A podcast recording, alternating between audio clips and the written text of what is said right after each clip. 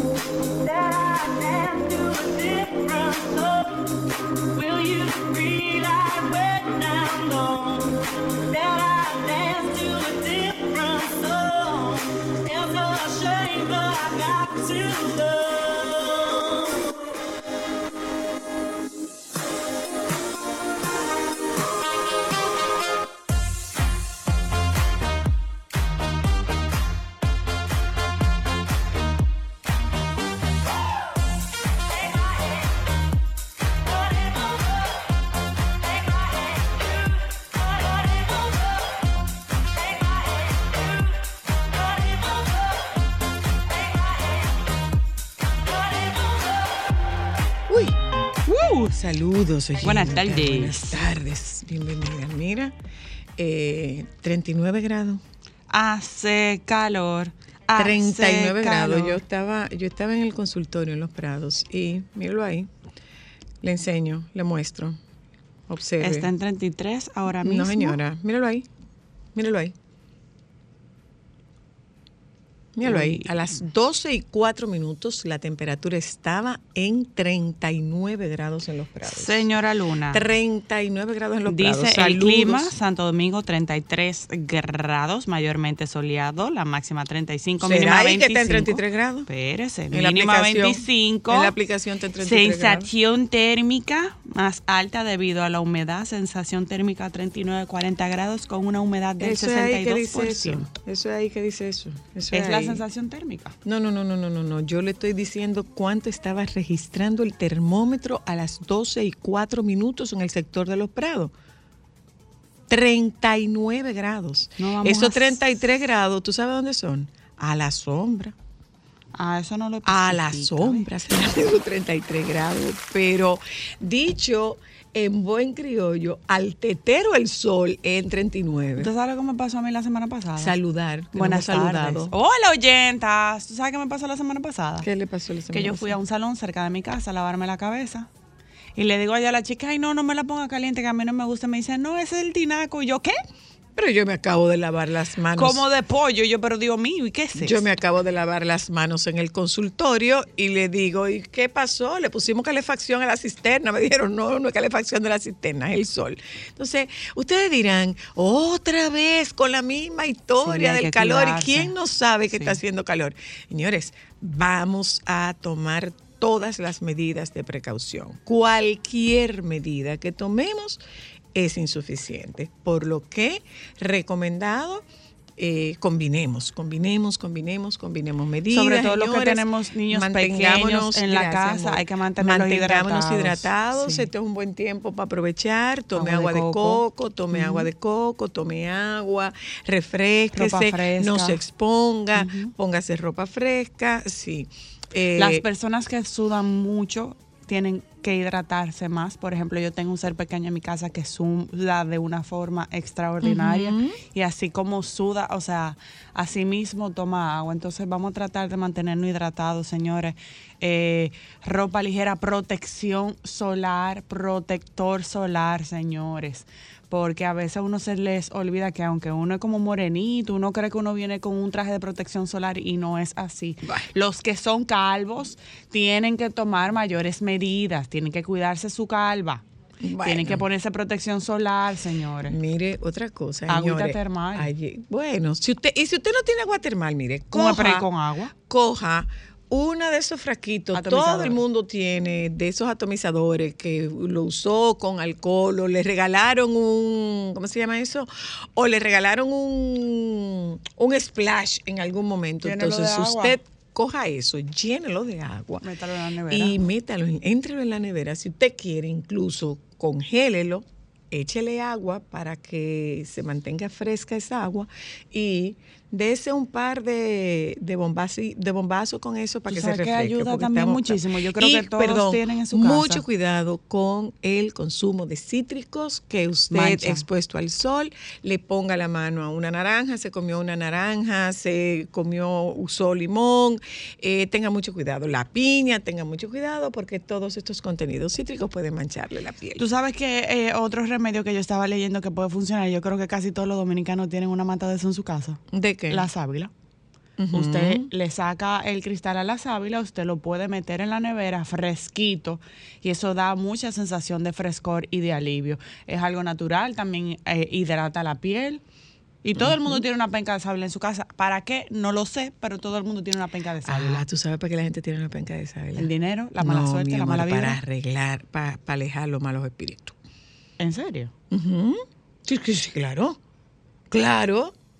¿Y el palo santo para qué sirve? Es que sé yo, yo he usado palo santo Yo alguna vez en vida. ¿Y el eso qué? Yo no sé, pero yo he visto como que todo el mundo usa yo no eso. sé, yo no sé. Yo voy a ver si la convenzo, aunque sea por Zoom. Yo encontré una amiguita por Instagram que hace ese tipo de cosas, usa palo santo, salve, como para... Y yo estoy viendo mucha gente que lo usa sabes- como pero para tú pa' sabes olor. quién nos... Y acabo, yo acabo de venir, yo acabo de Y venir de ella hace muchas cosas de esas. Y Ah. hace lim- baño de limpieza y todo. Con berro y de esas cosas. Me le parece muy Con berro no, mi hija. El berro no se usa para eso, por el Ay, amor de no Jesucristo. La de ruda. Eh, ¿eh? Es ruda la mata. Pelea. Ya. Qué cara. Discúlpeme. ¿Qué es una ruda? Peque, Se cocina con eso. Dios mío. ¿Qué es la ruda? ¿Es en serio? Una mata, mi amor. Para alejar los malos espíritus. ¿Se cocina con ella? Si se cocina con la ruda, no. ¿O no es como la se sábila para tú tenerla ahí creciendo? lo No, porque la sábila, la sábila tú la puedes usar para Vamos muchas otras cosas. Vamos a preguntarle al tío Tiene Google. muchos otros usos. ¿Qué es la ruda? La ruda, eh, la ruda es para los malos espíritus. Para la friega, así que se llama, ¿no? No, mi amor, para la friega no. La friega es cuando tú quieres que te baje la, cuando, cuando tú quieres que te baje la fiebre. Ah. ¿Viste lo que es la ruda? La ruda es un género de subarbustos siempre verdes fuertemente aromatizados de 20 a 60 centímetros de altura, de la familia de las rutucaea, Ujú. nativa de la región No lea todo eso, di para qué se usa. Ah, no tengo la Te estoy diciendo para qué Ah, se ¿qué usa. es la ruda y para qué sirve? Se utilizan las ramas con sus hojas sobre todo para calmar los cólicos abdominales y Ajá. eliminar parásitos intestinales. Ah, pues mira, como té de estimulante ruda. del flujo menstrual en caso de reglas dolorosas, irregulares y débiles. Ah, mira tú. Déjala. Sirve para casi todo. Es casi eh, prima hermana de la cúrcuma, más o menos. O del Sirve noni. para la tos. Del noni, que sí. Ah, o del- de la moringa. De la moringa. La ruda sirve la para casi todo, tos, gripe, malestar estomacal, ansiedad, dolores menstruales, insomnio, cura de parásitos y la mala suerte. Ah, para los parásitos sí yo había oído. Sí, sí, sí, sí, para los parásitos sí. Pero, pero lo que, para lo Ah, que, para tratar cólicos y diarrea, reducir molestias menstruales y otros dolores vinculares al periodo, como la cefalea e irritabilidad. Ay, mira, para los cambios hormonales. Ya yo vi. ¿Qué beneficio tiene en la casa? Eso usa planta protectora. En la antigua Sí, Roma se utilizaba sí. como planta medicinal Sí. y cura contra el mal de ojo. En Grecia era utilizada para aliviar dolores y luchar contra epidemias. Ese era el cura del COVID, ¿por qué no sabíamos esto antes? La ruda Déjame yo dedicar, déjame yo decirle qué es lo que La tenemos. ah, amor, porque hay dos, hay macho y hay hembra. La macho tiene hojas grandes y debe colocarse a la izquierda de la puerta de entrada de la casa. Ya, ¿Sabías eso? ya te dije. Una no ruda macho y una ruda hembra. No sabía señor. que había. Yo, no sabía puedo. que había una ruda, mi amor. Lo que yo no sabía que eran de distintos sexos. Yo esa comprobé parte, algo. Esa parte yo no Yo me la sabía. comprobar algo. ¿Qué tú No sirvo para la brujería. ¿Por qué? Porque son demasiados detalles. Mi cerebro no puede. Son demasiados detalles. Eh, No, pero yo no uso, yo no uso ruda. Según Ámbar peleaba con un relámpago Hernández. Porque era de la cuadra de los ru- de la ruda, de la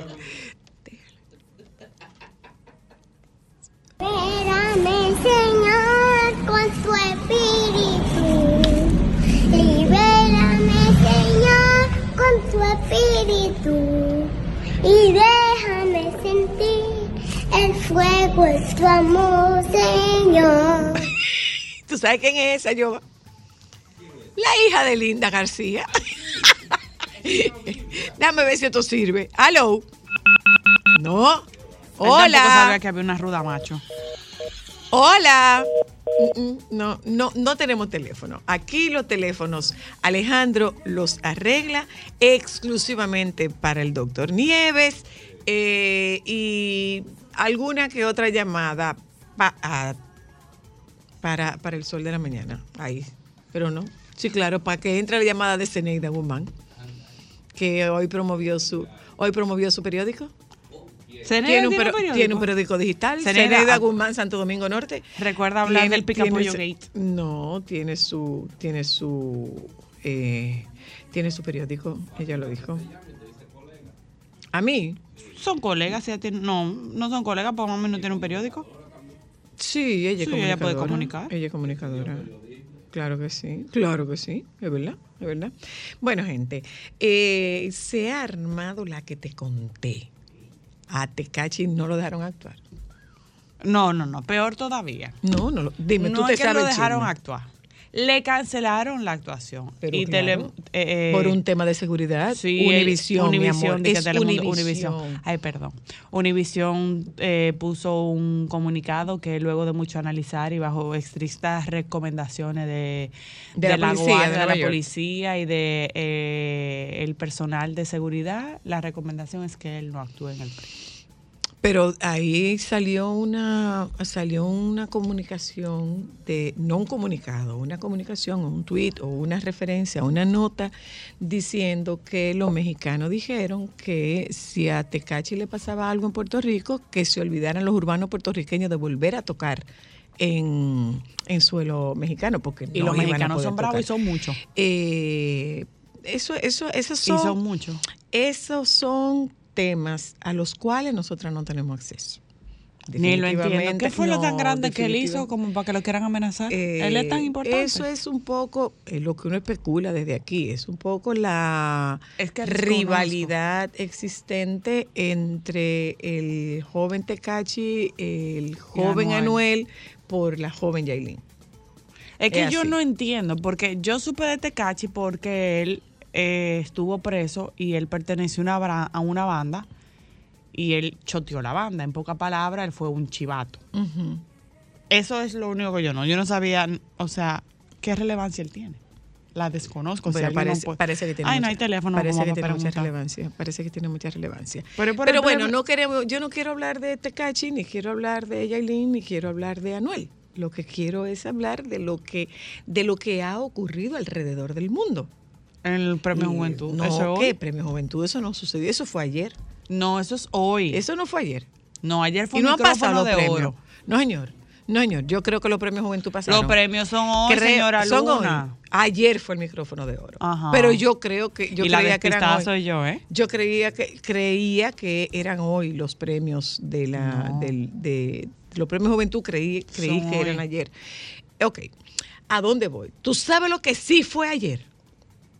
No. La premier de Barbie. No nos invitaron. Ah, ay, te digo una cosa. No, pero es que yo veo por suerte. un rosado más en mis redes sociales. Y me muero.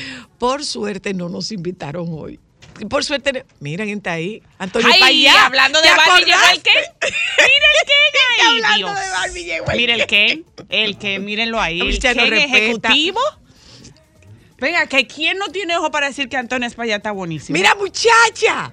Mírenlo ahí, panéalo, mírenlo. Mira, muchacha. Mira, muchacha. Oyentas, el que no sepa que Antonio Payá está buenísimo, simplemente no tiene ojo. Mira, muchacha.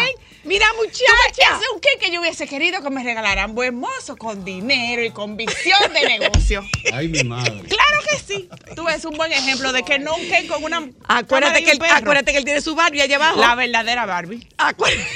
Ella es la verdadera. Importante. Claro, el cerebro detrás de todo eso, porque para tener un cake exitoso se necesita una Acuérdate Barbie que él tiene su cerebro. Barbie allá abajo. Claro. Acuérdate que él tiene su Claro. Barbie. Mire, nosotros vamos a hablar de Ken, de Barbie, de la película, de la premiere en República Dominicana, de que se agotó. O sea, si bien es cierto que no quedó pintura rosada, no es menos cierto que no hay un pedazo de tela rosada en parte. Ni de pluma tampoco. No porque ¿quién dijo que pluma tiene que ver con la Barbie? Señores. Vamos a hablar con vamos a hablar con Anina sobre la inauguración de Barbie y digo sobre la premier de Barbie y vamos a hablar con Mariel Stephanie. Techi. Viene para acá hoy. Adiós, Ken. Viene Techi para acá. Muchacha, mándale saludo a la Barbie. La auténtica Barbie. Mi amor, eso, no, eso es un plato aparte. La auténtica Barbie. Nos vamos a publicidad. No, ella ya no es Barbie, ella es, ella es Mattel. Solo para mujeres. ¿Dónde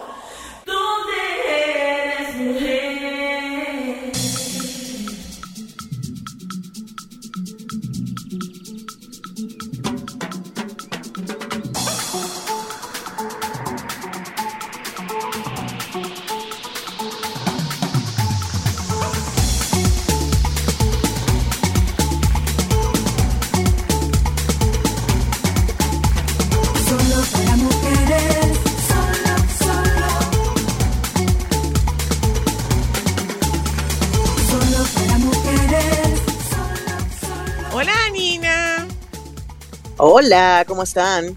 Bueno, nosotras Yo no soy muy hartos. demasiado harto de la Barbie. Muy hartos. O sea, de verdad, yo la detesto y encima de eso me hacen una película y ahora me sale por todos los lados. De verdad, yo estoy desesperada. Estamos muy hartísimos. Demasiado Pero ya, ya, ya va a pasar la fiebre. Ya, ya, ya llegó la película. Aunque la gente dice que está muy buena la película. Entretenida. Sí, sí, y esa es, ese es el consenso, que los actores están espectaculares, que la película es excelente. Y bueno, quién sabe si la película termina sorprendiendo Pues a el más de un marketing lo que está ¿eh? saturando entonces. Claro, por supuesto. No, y, y la euforia de la gente, porque también a la gente hay que darle su, su parte en todo este asunto. La gente se emociona muchísimo y hay que, hay que admitirlo, Barbie es uno de los juguetes más populares de todos los tiempos. Sí lo O sea, es. o sea, con eso no hay discusión.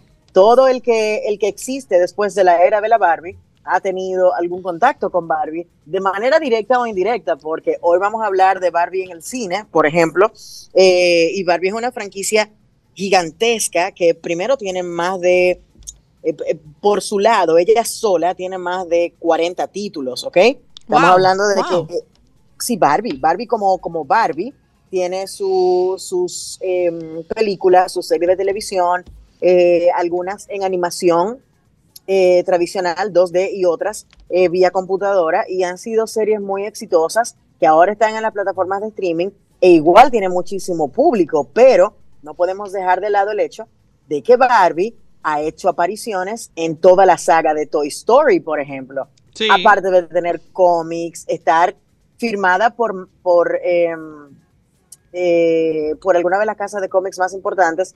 Y al final, quizás uno no, no, no entiende la dimensión de este personaje, porque nada, porque entiende que Barbie es un juguete y que solo las niñas juegan con Barbie, pero no, Barbie es un monstruo de mercado impresionante. Y ya llega a la cúspide precisamente con esta película, que por cierto fue eh, un pitch, una idea de Margot Robbie, la actriz que está interpretando a Barbie en esta película. Que dicho sea de paso, no tenía una Barbie. Que ella no iba a No, no, no. Barbie.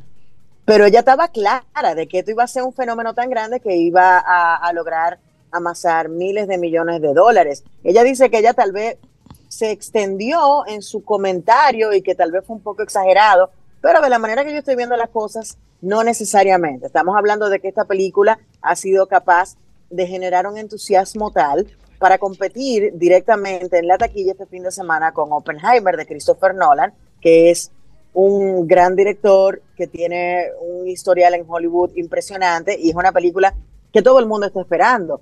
Desde, desde hoy en los cines eh, em, latinoamericanos y en otras partes del mundo se va a dar el fenómeno de Barbieheimer, que es básicamente la gente que va a ir al cine a ver Barbie y luego Oppenheimer o viceversa. Entonces ya a partir de mañana la taquilla norteamericana se divide en dos. ¿Qué En la, la popular Barbie, que estoy Y segurista que va a ganar, por encima de Oppenheimer y por supuesto Oppenheimer. ¿Qué es Oppenheimer? Porque yo lo único que sé de Oppenheimer es la historia un del creador periodista. de la bomba. Es lo, de la- único, lo único que yo sé de Él el Oppenheimer de es un, es, bomba un atómica. es un comentarista de opinión, un, un No. periodista comentarista Él de fue el opinión. científico que Es lo creó único que la yo sé bomba atómica, si Oppenheimer. mal no recuerdo. Exactamente. Eh, Oppenheimer era quien estaba a cargo del proyecto Manhattan, que fue el proyecto que desarrolló la bomba atómica durante los años de la Segunda Guerra Mundial. Eh, está protagonizada por Killian Murphy, que es un habitual colaborador eh, de Christopher Nolan. Eh, para quienes no lo recuerdan, él es el protagonista de los Peaky Blinders, la serie de televisión de la BBC, que se puede ver en Netflix. Y también es uno de los protagonistas de la película Batman Begins, la primera Batman que hizo Christopher Nolan, cuando el villano era el espantapájaros, él era el espantapájaros, este chico Killian Murphy. Pero sí, es una película actor. muy esperada Y, y tiene particularidades importantes que, bueno, básicamente eh, Christopher Nolan ha dicho que él no utilizó efectos computarizados, no usó CGI para la película. Yo no sé cómo generaron una bomba atómica sin efectos computarizados, sin efectos eh, visuales, Poco pero complicado, es poco otro evento ¿no? cinematográfico. Eh, está, com- está complicado, sí, pero, pero eh, es, es un evento cinematográfico también. Eh, la curiosidad es que ambos eventos se lleven a cabo en el mismo fin de semana, pero eso no deja, no deja espacio para que ambas no sean exitosas. La verdad es que yo creo que a ambas películas les va a ir muy bien. Nolan por generar tanta anticipación, siendo su primera película en un buen rato. Y por supuesto, Barbie, que todo el mundo quiere ver Barbie, vestido rosado o no, todo el mundo quiere ver Barbie. Sí, bueno. Pero además, eh, eh, detalles muy interesantes, eh, como que es PG-13. eh, Es que no es una que película no para es- niños. No es una película para niños. No.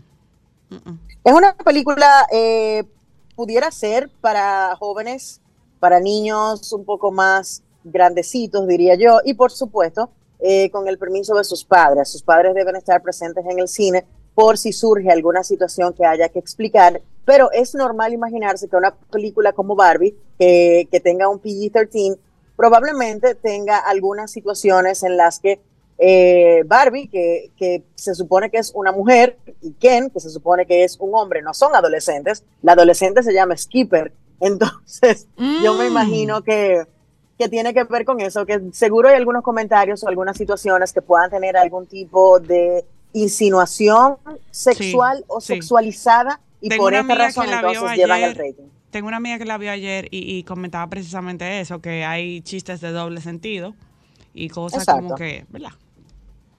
Y eso es suficiente para que te pongan un rating de PG-13 para una película. Es tan sencillo como es.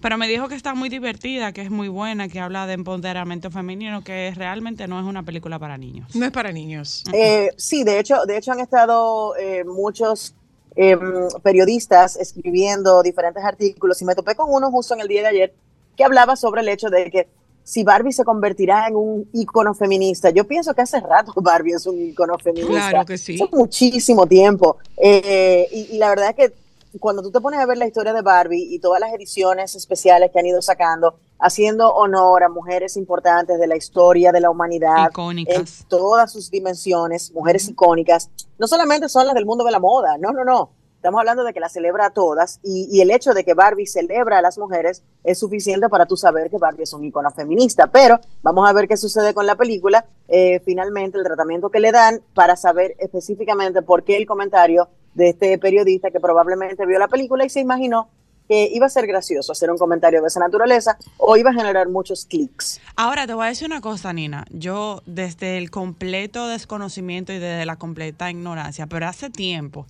que yo no veía como un periodo de estreno de películas donde hay tantas películas que estén dando tanto que hablar. Bueno, Porque recuerda que salimos de Sound of pandemia Freedom, hace... tenemos Oppenheimer y tenemos Barbie. O sea, tres películas que están dando mucho de qué hablar. Y, No, y el y estreno obvi- prácticamente juntas.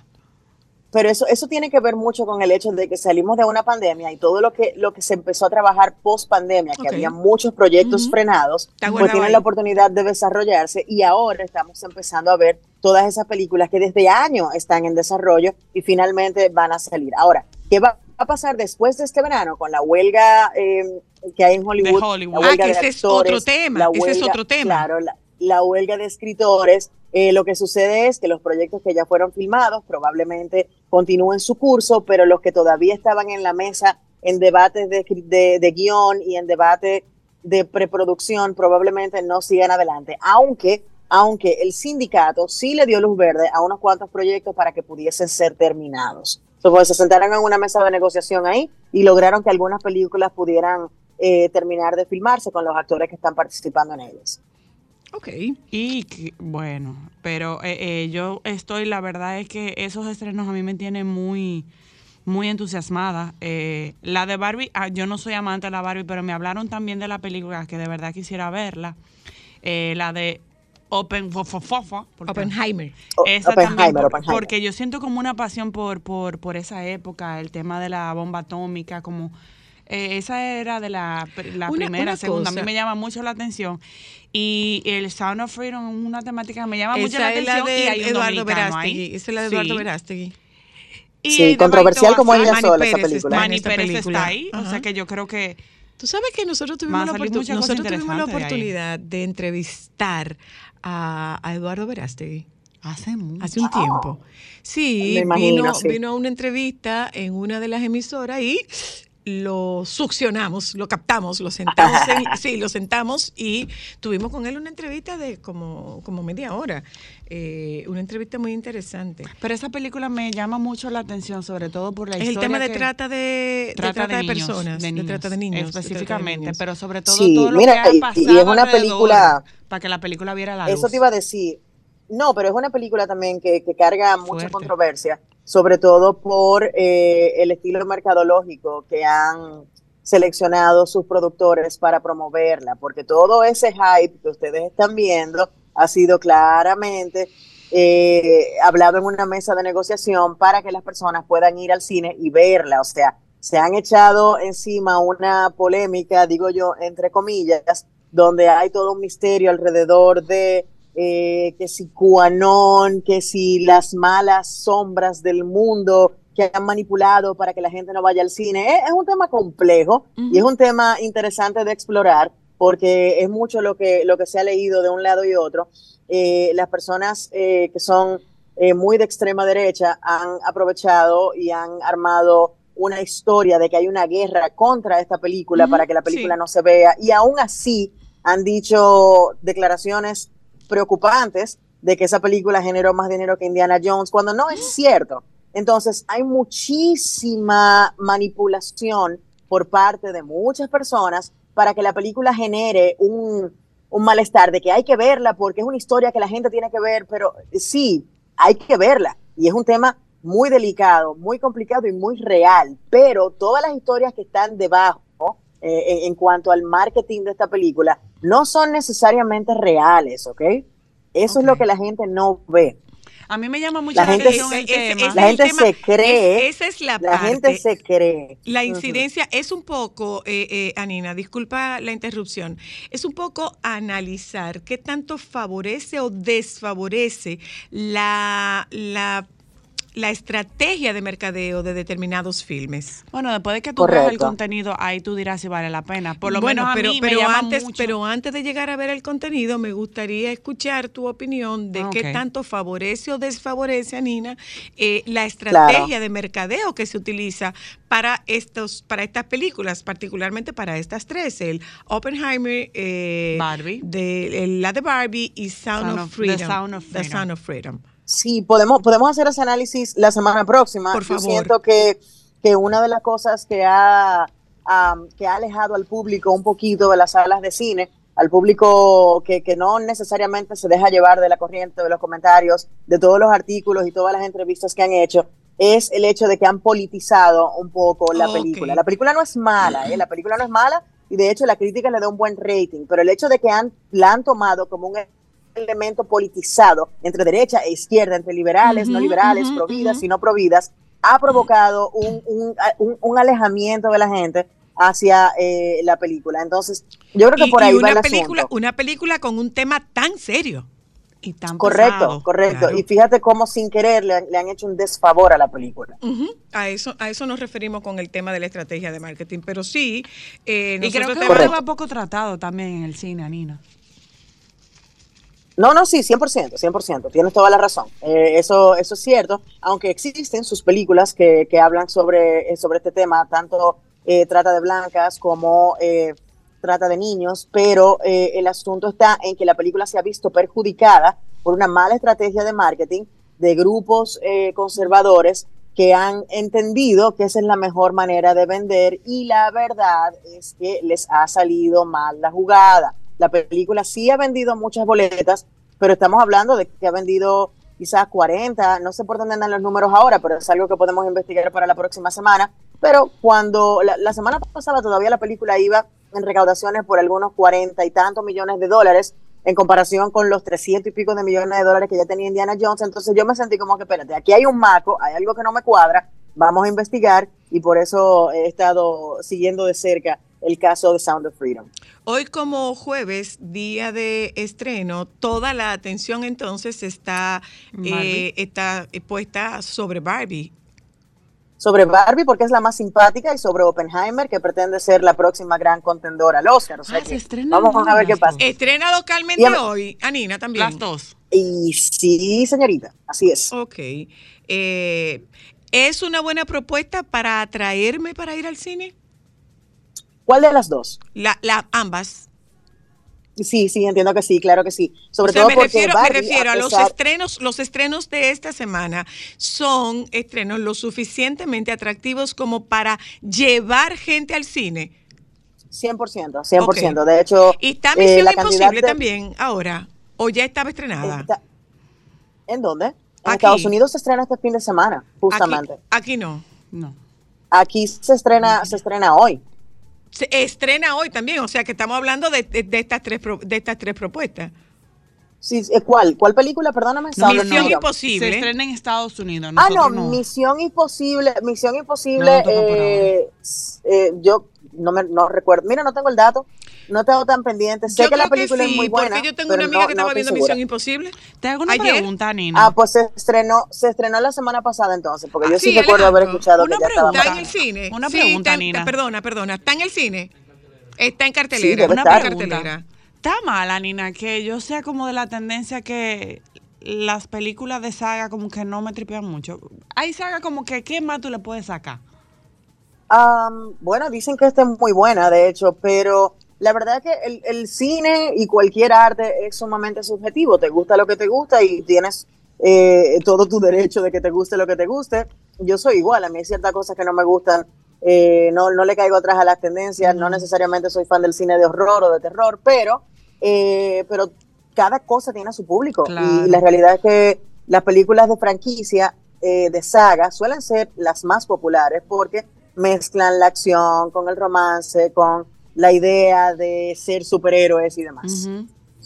Pero cierta, de esas tres te puedo decir que la que menos me llamaría la atención es Misión Imposible. Sorprendentemente Barbie me da más curiosidad, pero es que como que Tom Cruise como que haciendo, no sé, como que ya. Bueno, yo creo que a Barbie le va a ir muy, Muy bien, bien. este fin de semana. Yo creo que Eh, y pienso que a Oppenheimer también. O sea que vamos a ver finalmente qué dicen los números eh, pasados el domingo, eh, ya para ver los números finales de este fi- primer fin de semana de ambas películas y ya les dejaré saber la semana próxima qué tal y hablaremos entonces de las estrategias de mercadeo tras las tres películas que estuvimos ¿Cuál es el Eh? ¿Tuviste la oportunidad? Espera, espera, espera. ¿Tuviste la oportunidad de ver, eh, ¿cómo se llama la, la nueva de caricatura de, de, de muñequito?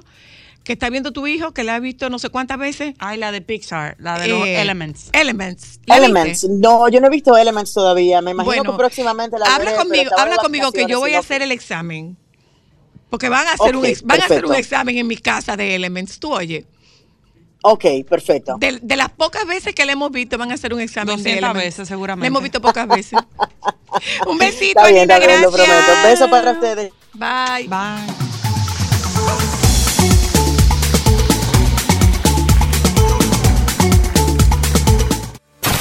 Momentos solo para mujeres. Hay cosas que nosotras hacemos que para ti son sorprendentes. Sí. ¿Qué? La capacidad de hablarle a uno de cosas que a uno no le importan.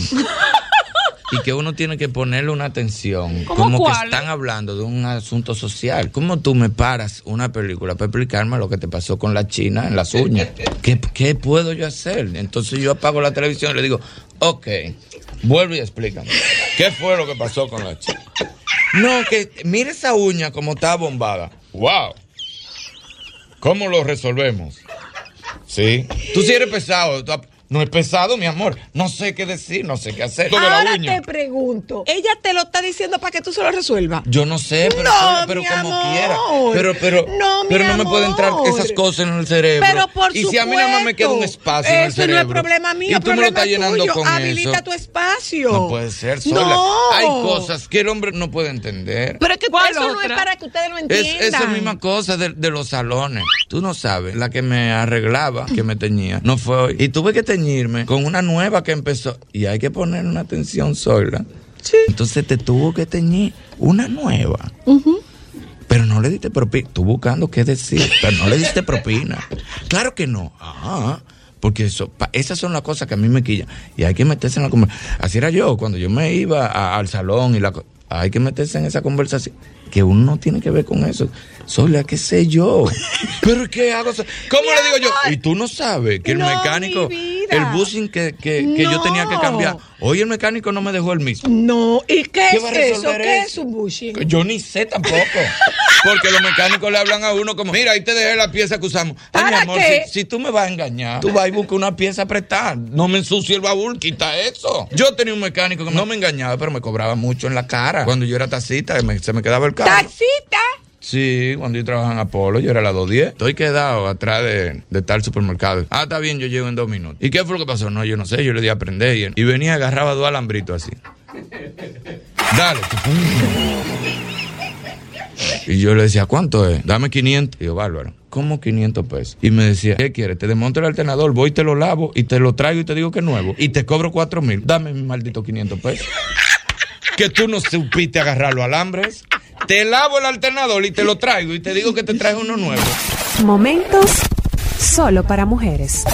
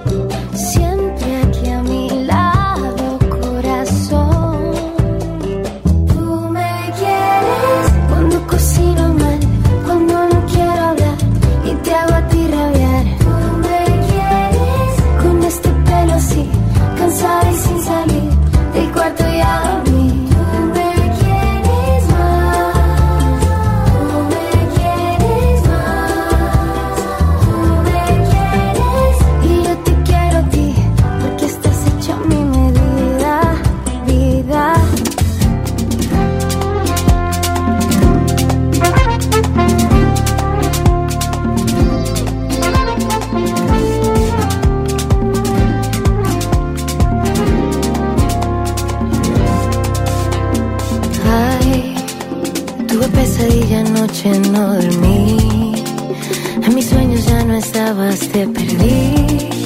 Imposible se me hizo imaginarme sin ti. Ay, no te asustes por esta sinceridad. Te amo más de lo que pude amar jamás.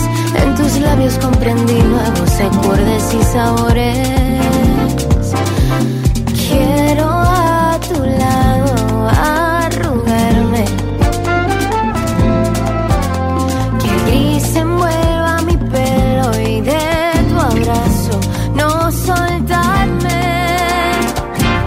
Que me traguen los mares, que solo sienta frío. Que no vea colores, que me pierda el camino. Pero que me quede. Nada más yo te digo así. Eh, sí, y las personas que trabajan en la Junta Central Electoral. Electoral. y en la DGI, seguramente, señora María No Estefani. me hable de ese tema, por favor. Bueno, De la De de esa, nadie quiere sobre, sobre todo esa. Esa es la único sitio donde te mencionan todos tus nombres y apellidos. Estoy aquí en el banco, me ven en la cédula que dice Mariela Stephanie y me dicen, señora Techi, ¿En serio? Claro. Ah, pero a mí me le- dicen todos mis nombres. Ah, no, Me voy a quejar en el no, banco. me voy a quejar en el banco. Te dicen señora Techi. Ajá. Y tú vas como señora Señora Techi, pero no era señora Techi, es señora Mariela Estefani.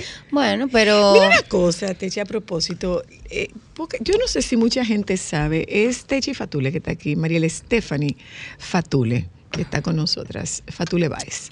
Mira, Techi. La gente sabe que la gente sabe que, que fuiste tú que te pusiste tu nombre. ¿Cuándo tú te pusiste tu nombre? Yo no, no me acuerdo. Pero O sea, tú según, un día decidiste que no te llamabas así. según mis padres, eso fui yo que se me ocurrió. Sí, Mi nombre yo, me acu- yo lo artístico, recuerdo. ¿Tú te acuerdas? Bueno. Pero claro que lo recuerdo. No, Así iba a ser mi nombre artístico y lo fue. Tú sabes que eso me acuerda a mi sobrino Rodrigo. Mi sobrino Rodrigo a los cuatro años un día le dijo a la mamá, respondió, le dijeron, Rodrigo dijo, no me llames más así. No me llames Dolores, llámame No, Lola. es que este era este era mexicano y es Ah, pues, pues hablaba claro. hacerse supuesta ¿Y qué nombre dijo? Francisco. Ah, el mío. Oh. Y a partir Por de ahí, y a otras partir- vidas. y a partir de ahí, Rodrigo tú lo Francisco. llamabas Rodrigo y él. No. Ese nombre está gastado. Ese nombre se gastó. Esos son vainas de otras vidas. Bueno, pues a se llama Rodrigo de Francisco. Yo pienso que sí. Se llama Rodrigo. ¿cómo, ¿Quién me dijo a mí de los dos años? De que no, cámbiate el nombre, que así no es que tú te vas a llamar. Techi. Ay, Mire. te voy a decir una vaina. Yo fui a una cosa esa Tantas de. historias. ¿De qué? ¿Cómo se de llama? regresión, de tarot. No, yo me he hecho todo. Pero, Ah, ¿cómo se llama lo de la familia? Ay, Dios, que te. Constelación. Ah, Constelación Constelación. familiar. Y el problema que la tipa me dijo fue de que, mira, eh, el problema es que tú no reconoces tu nombre. Tú tienes que llamarte ahora Mariel Stephanie. Yo le dije, bueno, mi amor, se jodió la regresión, se jodió la vaina. No me voy a llamar así porque nadie me llama así. No, sí, hay Bye, que te bye, así. constelación. Tía La de Zoila. Tía Zoila me llama así. Tía Zoila me Dime llama tú. así. Ay, sí, Yo hablé de ti en una entrevista, yo te la mandé por DM ayer. Ah, ¿no la vi? Ah, pero no, mi tía, amor, es que te no, linda, que tía no fue persona ayer. Tía Bueno, no yo te mandé porque ayer. fui al programa de Hochi y me preguntaron que cómo yo era dama de casa. Y que si yo cocinaba, que yo qué. Y yo dije, mira, lo único que yo sé, yo aprendí a hacer arroz en pandemia. Pero antes de eso, yo le decía a la doña que me dejara un arroz frío en la nevera. Y Soy la Luna me enseñó a ponerle hielo. Pa' Y calentarlo. ta- taparlo para que, para que tuviera bueno. Entonces, Para así- que se hidratara. Así fue que. Claro. Sí. Sobreviviste pero, pandemia. Pero mira, eh, Ah. esta, esta relación de amor eh, fue desde siempre. O sea, Techi era bebé de brazo. Bebé de brazo era Techi. Claro, nuestro, primero, nuestro primer viaje fue a Curazao. ¿Hay una foto? Sí, hay una foto, hay una foto. Mm. Y recuerdo aquella vez ese corre-corre que se armó porque te quemaste la mano Con el horno. con el horno. El horno estaba encendido, tú entraste a la cocina, le pusiste la mano al horno, se te quemó la manito. Siendo- Después de eso siendo- tuve varios accidentes más. Varios, varios, Muchos. Mira, eh, eh, eh, eh, Siempre tranquila, tú, María tú querías, o sea, realmente tú querías cantar.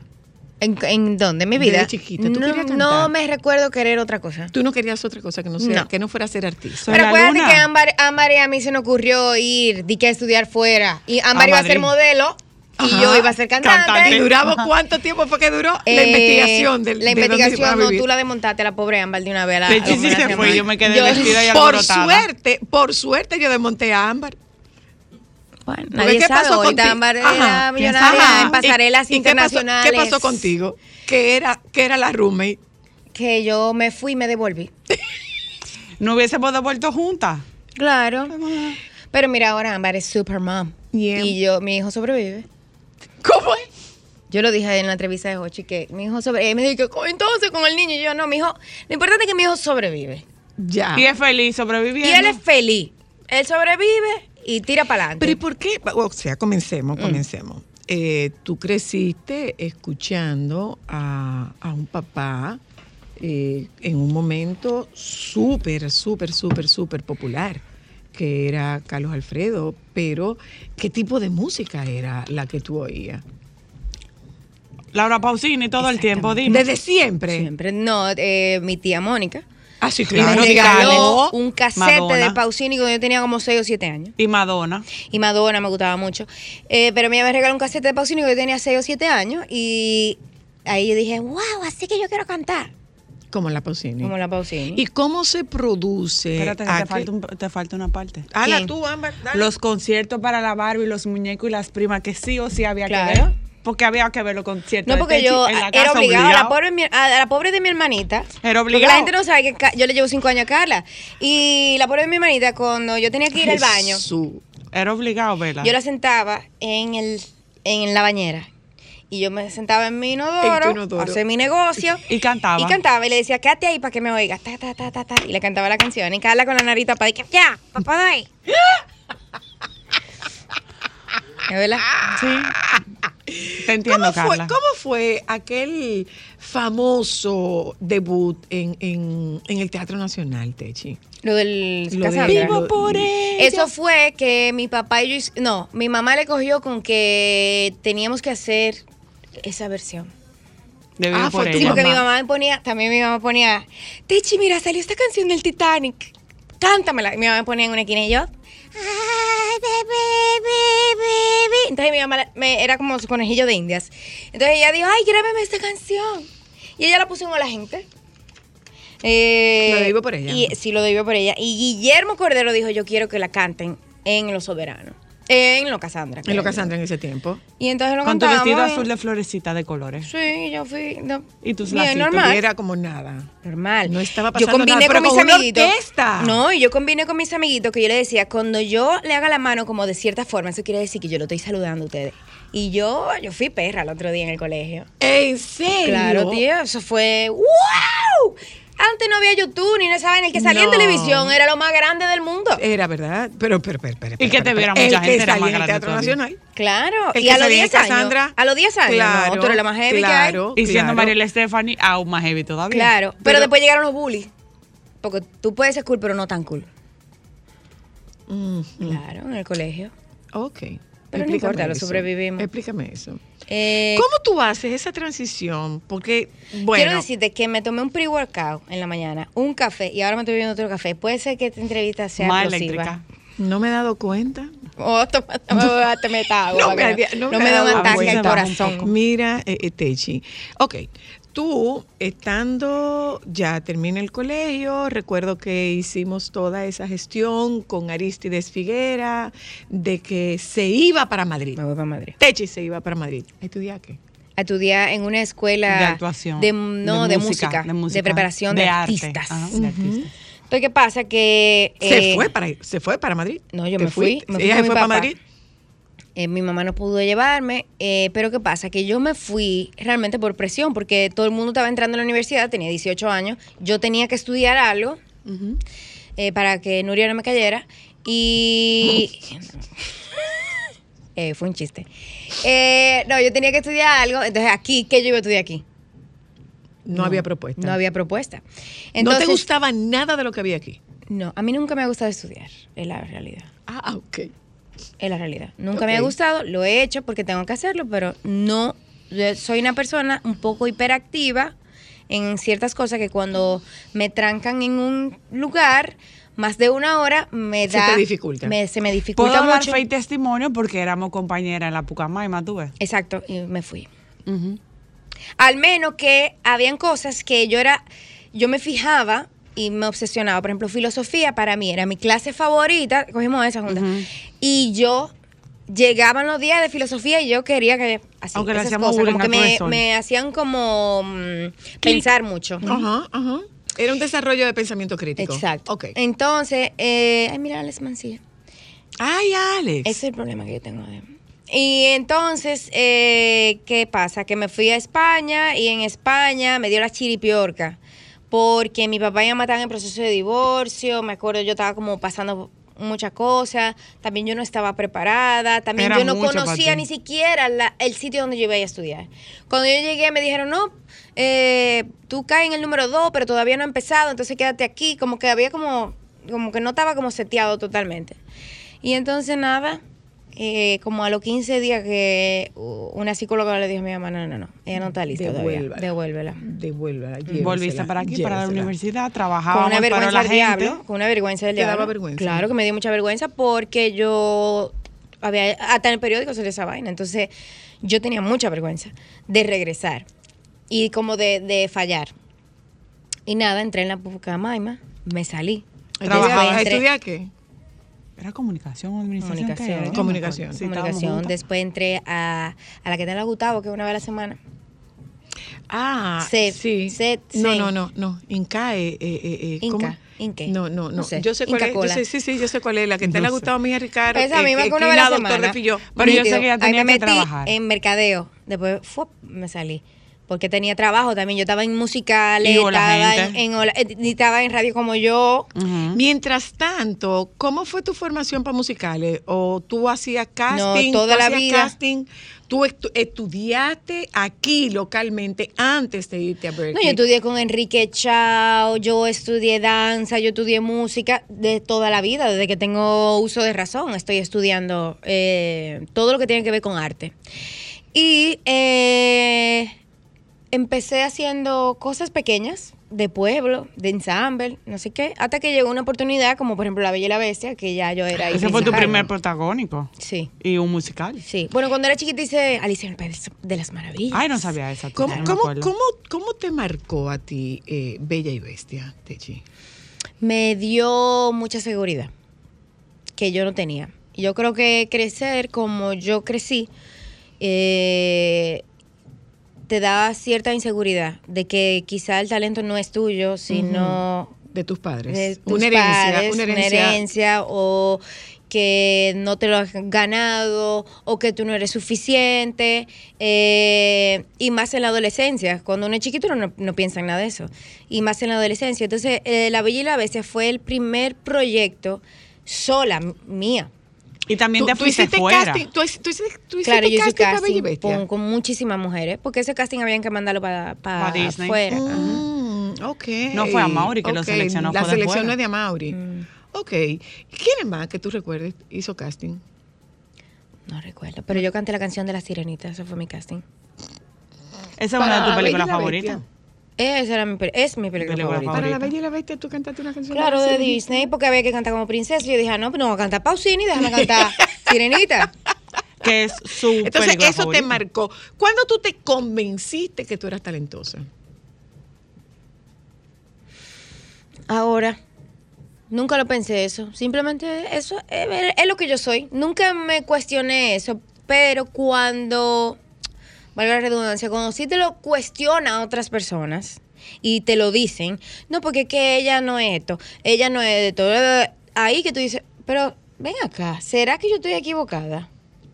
Y realmente yo no soy. tú no estás pensando en eso. Tú eres lo que yo soy. Yo he, yo he sido lo que he sido siempre. Yo no estoy pensando, ¿qué talento tengo? No, esto es lo que yo nací, esto es lo que me gusta hacer, esto es lo que he estudiado para hacer, esto es lo que he sacrificado muchas cosas para hacer y lo hago. Pero cuando te empiezan a cuestionar, entonces ahí tú dices, oh, llega un momento que tú dices, oh, pero será verdad. Y entonces ahora es que estoy en una etapa de mi vida, la edad que tengo, en que yo digo, no, yo soy lo que yo soy y tengo mucho valor y la- lo- hago las cosas bien, hago las cosas con calidad. Yo siento que no me parezco a nadie, que soy única y tiro para adelante. Y estás reconociendo tus tus talentos. Estoy porque no es reconociendo un talento, son tus talentos. Estoy reconociendo mis Estamos talentos. hablando de que tú estás componiendo, tú estás escribiendo, tú estás cantando, tú estás actuando. Entonces, todos estos son talentos. Sí, hay talentos que en los que me siento más segura que otros. Ujú. ¿En cuáles? Yo sé que hay poca gente que puede dar un show como yo lo doy, por ejemplo. Ok. ¿A partir de qué? del desenvolvimiento escénico, de entretener a la gente, de hacer reír a la gente, de, de que la gente se sienta que está es parte de las canciones. Eh, el dominio escénico, Ok. como lo estoy haciendo de hace tantos años, me siento muy segura de ese talento. ¿Dónde tú sientes, dónde y con qué tú sientes que se robusteció ese dominio, escé- dominio escénico? En el teatro musical. en el teatro musical. Claro, porque te pasan tantas cosas que pueden salir mal y por la repetición llega un momento en que ya tú sabes eh, mm, dominar la escena. Ok. Ya yo sé cuando un público está entretenido, cuando no. Ya yo sé, ya a mí, a mí me cayeron escenografía encima, se me han ido pelucas, me he caído.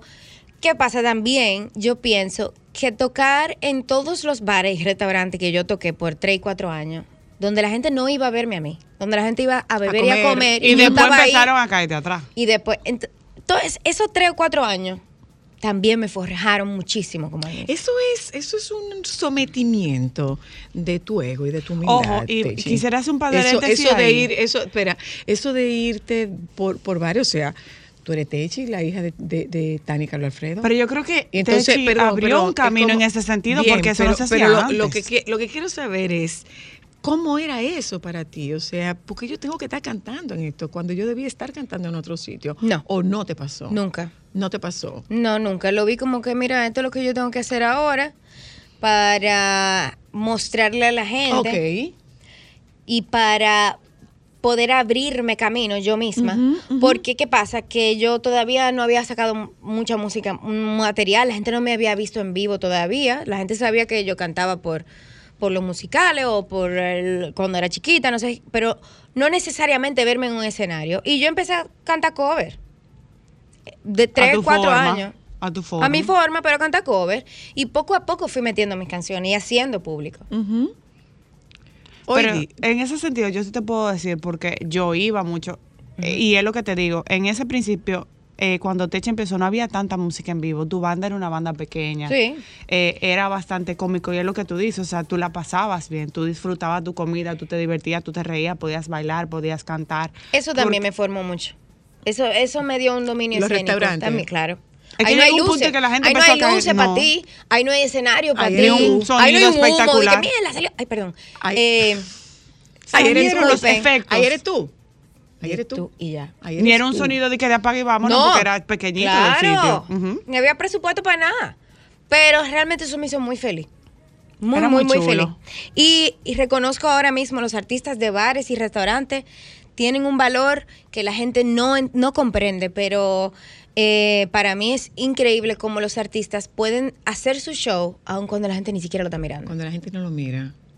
Uy, mira, qué interesante. Mira que a mí me pasó. Porque tú sabes que hay, hay, perdona, hay artistas consagrados, por ejemplo, que van al, al Jaragua y paran el servicio. quillan, No, claro. no, no, paran el servicio. O sea, hay, hay artistas que el- los camareros te dicen, tienes que pedir ahora porque después que comience el show no, no hay se puede servicio. hacer nada. Mira, te lo digo porque hace unas semanas estuve hablando con Manny Cruz y hablábamos precisamente que Manny lo conocemos nosotros desde hace mucho, antes de Manny ser famoso. Y él me estaba hablando que eh, eh, él, eh, en el concierto que él hizo en New York, le trajo tantos recuerdos porque él hizo como que su primer concierto en, en un restaurante en New York, literalmente era en una escalera chiquitititica, cerca como del área donde lavaban los platos. Era una cosa que él dice que a, a él nadie lo vio. No hay camerino, no hay, no hay nada. nada. O sea, O tú- sea, él estaba en una escalerita. ¿Dónde es que tú vas a tocar Yo en he esa tocado en escalera? sitios donde yo tengo que estar tranquila, donde mi espacio de camerino es la cocina. Pero eso no me hizo, eso no me hace ni más ni menos valiosa Te ni artista, al contrario, yo valoro muchísimo Te eso. forjó, punto, te forjó. Sí. Punto, y se acabó. Yo le pregunté una vez a Juan Luis, y te lo voy a preguntar a ti, Techi. ¿Cuánto hay de talento, cuánto hay de disciplina? Para mí hay un 80-20 o 90-10. Mira, En Juan Luis, disciplina. Juan Luis dijo 95-5. Eh, para mí no- 95 en la disciplina y 5 Yo en el pienso que talento. 90-10. Un talento, un talento sin disciplina no te lleva a ningún lado. A nada. Eh, y yo creo que más ahora, donde cualquiera puede ser, aunque sean creadores de contenido, cualquiera puede ser artista, o se pueden llamar artista. El que tiene eh, la disciplina es el que perdura en el tiempo. Claro.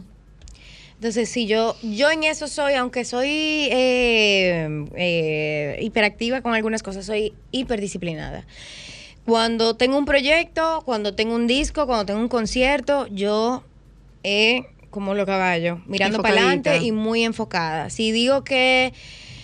Y, to- y tiene que ver, me di cuenta, que tiene que ver cuerpo, alma y espíritu. Por eso yo no dejo de entrenar eh, Ujú, físicamente, ujú. por eso yo trato de tener horarios para todo. O sea, soy... Hay una cosa. Esquemática en Hay, hay una cosas. cosa, Techi. Eh, hablando de. Me gusta esa terapia, tía. No, yo no estoy dando terapia. Un poco. Yo estoy teniendo una conversación que no había tenido nunca contigo. No, estoy teniendo una conversación madura y muy adulta que yo no había tenido nunca contigo. Ok, pues dale, sigue. Eh, y es, es, es ese tema de, ok, me concentro, me, me dedico, me enfoco, sobre todo esa parte, lo de, lo de enfocarte, eh, porque tú tienes una responsabilidad sobre tus hombros y ya no es la responsabilidad por el nombre de tus padres, ya es la responsabilidad por tu nombre y la responsabilidad de tu nombre en relación a tu hijo. Entonces, eso hace que tú gires en la forma en la que tú asumes este trabajo. O sea, tú fuiste, tú fuiste subiendo todito los peldaños. Tú te fuiste ganando tu espacio atento a ti. Y estás haciendo lo que tú quieres hacer. Pero ¿qué ocurre? Que hay gente que está haciendo una inversión en ti. ¿Cómo tú retribuyes esa inversión? siendo lo más disciplinada, lo más honesta, lo más trabajadora, lo más transparente, exigiéndome a mí, porque yo soy el producto, exigiéndome a mí. ¿Se te facilita verte como producto? ¿O se te dificulta? No, no, no, no se me dificulta. No se te Yo dificulta. soy un producto. o sea, Asumes que eres un producto. Yo soy un producto, o sea, pero siempre sabiendo que soy una persona.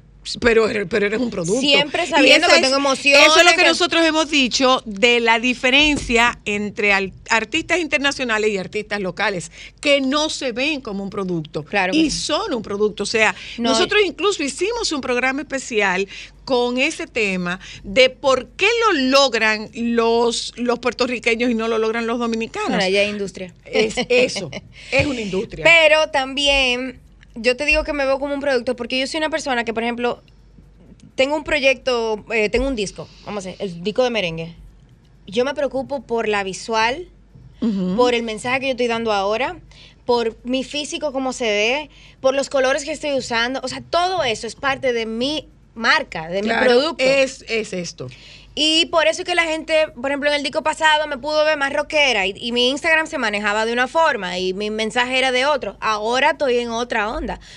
Pero es un, solamente un reflejo también de los cambios que yo voy dando. Que Porque yo no soy, primero yo no soy una artista que yo quiero que que dentro de 10 años tú oigas un disco mío y suene igual que hace 10 años. A mí me gusta ir evolucionando como con los sentimientos. Ahora estoy alegre, en una etapa muy alegre de mi vida y lo que estoy haciendo es merengue porque me siento alegre. Pero es así, es como un reflejo de lo que yo voy sintiendo en el momento. Y, y ese y ese esa inversión que hay detrás de ti permite que tú tengas esa, esas fluctuaciones. Sí, totalmente. Sí, te dejan. Sí, sí, sí. Tú sabes yo- que eso, tú sabes como artista que eso es un lujo. es muy valioso. Eso es un lujo. No cualquiera valioso. que lo logra. Pero yo creo que las personas que son eh, parte de mi equipo, que han creído en mí, que, que me acompañan y que me han ayudado a, a- a estar donde estoy, eh, confían en mí mis valores como persona y como artista. Y yo pienso que eso es lo más importante. Voy a publicidad y, y- y- y quiero que me hables lo de tus valores como persona, yo me los conozco, tus valores como artista. Ya volvemos. Veme verte, dime que me aleje, di que no te importa nada. Por favor, dame la espalda, que soy todo menos fuerte. Estoy desesperada, ya no sé cómo olvidarte.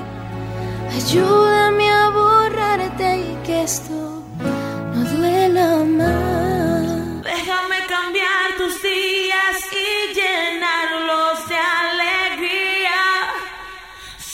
Para mujeres. ¿Dónde eres mujer? Quiero a tu lado arrugarme. Que el gris envuelva mi pelo y de tu abrazo no soltarme. Que me traguen los mares,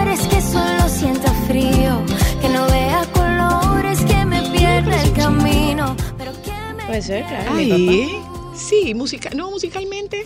En ese merenguito. Bueno, ese merengue es inspirado en el- la sonoridad de, de la época de mi papá, de Cañaveral. Ahora, ahora que lo estoy oyendo, de ahora que lo 440, estoy oyendo. Finales de los 80, 90. Por eso es que ese merengue trae tanta remembranza y como que... Pero me acuerdo un merengue de tu papá. No recuerdo qué canción, pero me Sí, acuerdo sí, merengue sí, de tu sí, papá. sí, sí, sí, sí, sí. Oyéndolo ahora, un- deteniéndome, deteniéndome a escucharlo ahora. Que me eh, siga- que siga amándome, se- ¿será? que siga amándome. Que Tiene Sí, un claro, eh, me fue inspirado en ese, esos coros de antes, esas guitarras. ¿Tú de consultas a tu papá? A veces, a veces lo, me gusta de mandarle sorpresitas. Sí. ¿Y cuál es la respuesta? Eres muy, eh, llora. Y esa es la señal de que le gustó. Ah, sensible.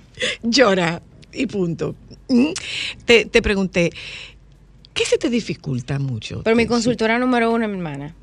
Carla. Carla, Sí, todo. Hasta la ropa que me pongo. Mi consultora. ¿Qué se te dificulta de, de- de cuando tú tienes que, que girar y, promo- y promocionar? Dejar a Dylan. Por eso es que cuando me, me preguntan tanto que por qué yo no me voy del país, hablando de lo de la industria, sabiendo que, te digo porque tengo muchos amigos en la industria, que quizás si me voy a vivir a Miami, tengo más posibilidad de eh, internacionalizar la carrera o de irme a México, irme a España, donde hay más industria. Eh, pero hay ciertas cosas que yo me di cuenta ahora que no estoy dispuesta a negociar ni a perder. Y que tengo como prioridad número uno. Y sé de muchos artistas que han alcanzado el éxito con su carrera, has tenido que sacrificar mucho. pero al final no están contentos porque yo pienso que lo único que te da la satisfacción a largo plazo son las relaciones. No es nada que tú logres solo. Claro, claro, claro. Porque por, ya el, pri- el primer concierto que yo haga para 50 mil personas, la primera noche va a ser genial. La quinta, la décima, va a ser genial. Pero si yo no tengo con quién compartirlo después, no vas a ver igual. Y la soledad puede acabar con ese logro. Totalmente. ¿Cómo has ido tú cambiando musicalmente? Porque tú decías que tiene mucho que ver con lo que tú estás viviendo. Y la verdad que eh, el merengue es espectacularmente hermoso. Gracias. Es hermoso ese Y es merengue. atemporal. Y yo digo que es como el merengue, un- uno de los merengues ideales para primer baile. Eh, me pueden llamar. Eh, Para contrataciones, para gracias. Estamos aquí para bodas, Eh, eventos, cumpleaños, barbisma, de todo, bautizos. todo. todo. Que no sea, que no haya que ponerse ropa rosada, por favor. Ya no puedo. No, No más. no Otra más. Ahora más. lo felicito. No más gente de Barbie. La felicito. No más Barbie. Eh, tú sabes que, tía, yo he cambiado porque, a pesar de que te dije ahorita que me veo como una marca, para mí todo es un reflejo de lo que yo soy como persona y yo busco muy adentro. Ujú. Y yo hago mucho trabajo interno. Eso quiere decir, yo hago mucho trabajo de terapia, yo hago mucho trabajo de cosas, eh, de terapias holísticas, yo hago mucho trabajo de físico. Yo busco muy adentro. ¿Cómo tú llegaste ahí? Porque yo- tú no eras la gran amante de, de, de, de- de la actividad sí. física. de la actividad física, No. me di cuenta que eso es un reflejo de mi estado de ánimo. Y a medida que fui eh, indagando de dónde vienen algunas ansiedades. Con la comida, por qué, eh, cuándo empezó, eh, me di cuenta de la disciplina, que cuando no dejo de ir al gimnasio, tampoco dejo de sentarme a hacer canciones. O sea, es como un reflejo una cosa de la otra. Hay una combinación. Hay una combinación. Y mm, cuando fui como soltando algunas eh, cosas que nunca había hablado, nunca había dicho, no le, no le había puesto palabra o nombre, fui como soltando como cosas, como peso de equipaje. Y me fui poniendo más ligera. Y en el ligero se me fue como, ay, yo quiero cantar algo como sabroso, como feliz. Y se te aligeró la composición. Totalmente. Definitivamente que sí, porque la verdad es que el, el- el merengue está espectacularmente hermoso. Gracias. De verdad que sí. Eh, ¿Cuál de toditos es el que más te gusta? ¿De todo qué? De todos tus temas. De todo mi tema. El que tú Eh, te cantas a ti. Bueno, tengo temporadas, pero eh, yo pienso que quizá uno de mis mejores temas es Prohíbeme Verte. Esa canción es bella.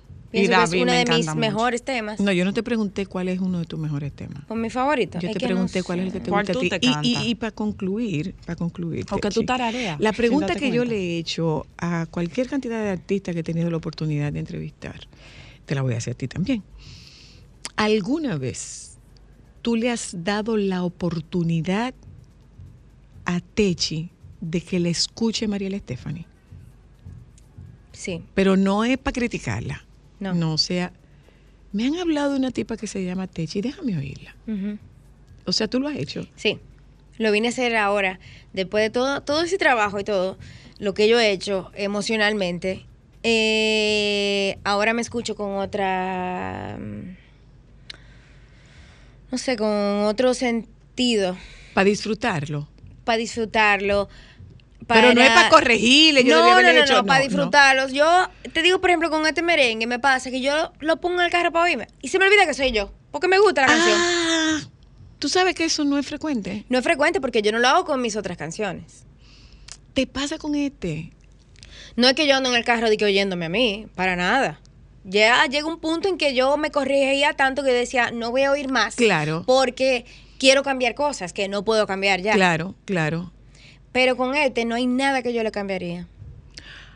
Pero mira qué hermoso. O sea, ese es el merengue, ese es, eso es un merengue que tú escuchas. Que yo escucho. Que tú escuchas y que Que disfrutas. yo elijo para mí misma. Y se parece como una historia de amor que te gustaría, como, ok, es la historia de amor que tú vives, pero es un, qué historia de amor tan bonita, déjame volver a oírla. Y también que la escribí no solamente pensando en mi marido, que es el modelo del video, pero también la escribí pensando en lo que hablábamos ahorita. Ya yo sé qué yo quiero y qué no quiero en mi vida. Y lo único que yo no quiero que me falte es el amor de la gente que yo amo. Cuando mi hermana eh, tuvo su proceso de salud, yo dije que, va- que como- yo no quiero la vida sin mi hermana. O cuando mi, mi abuelo, o me han pasado situaciones en que me han hecho valorar muchísimo más lo que tengo y lo real, lo que, n- lo que nunca se me va a ir, porque aunque se vaya la persona, el amor se Está queda ahí, por siempre. claro. Entonces por eso escribí esa canción. A mí me da mucha satisfacción oírte tan grande, Ay, gracias, tía. de verdad que sí. Creció. Me da mucha satisfacción. Oye, la loca Creció esta. Y muy bien crecida. y muy bien crecida. Con un hijo que hasta le sobrevive. Hasta le sobrevive.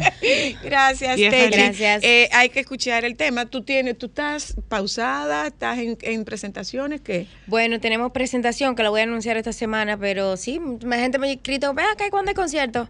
Ya lo voy a anunciar. semana. esperemos que no coincida con que yo me tenga que ir del país. Gracias. No, no, no te no te puedo ver Quédate porque aquí. siempre ando Sí. fuera de sitio. ¿Tu cumpleaños Eh, en octubre, verás, no es, en tía? octubre, 21 de octubre. Ajá, 21 de octubre ahí, ahí. y, y Gustavo también. Ese mismo día. Es por ahí. ¿Eh? Bueno, pues bye. Nos juntamos con ustedes mañana. Los compañeros del Sol de la Tarde están aquí. Quédense con ellos, por favor. Quiero a tu lado arrugarme.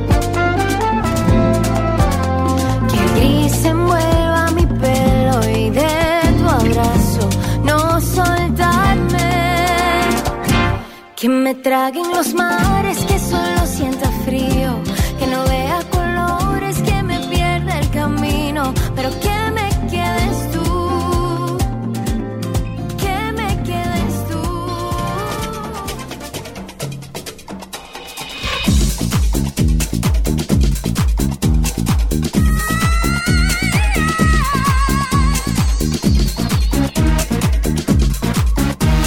Solo.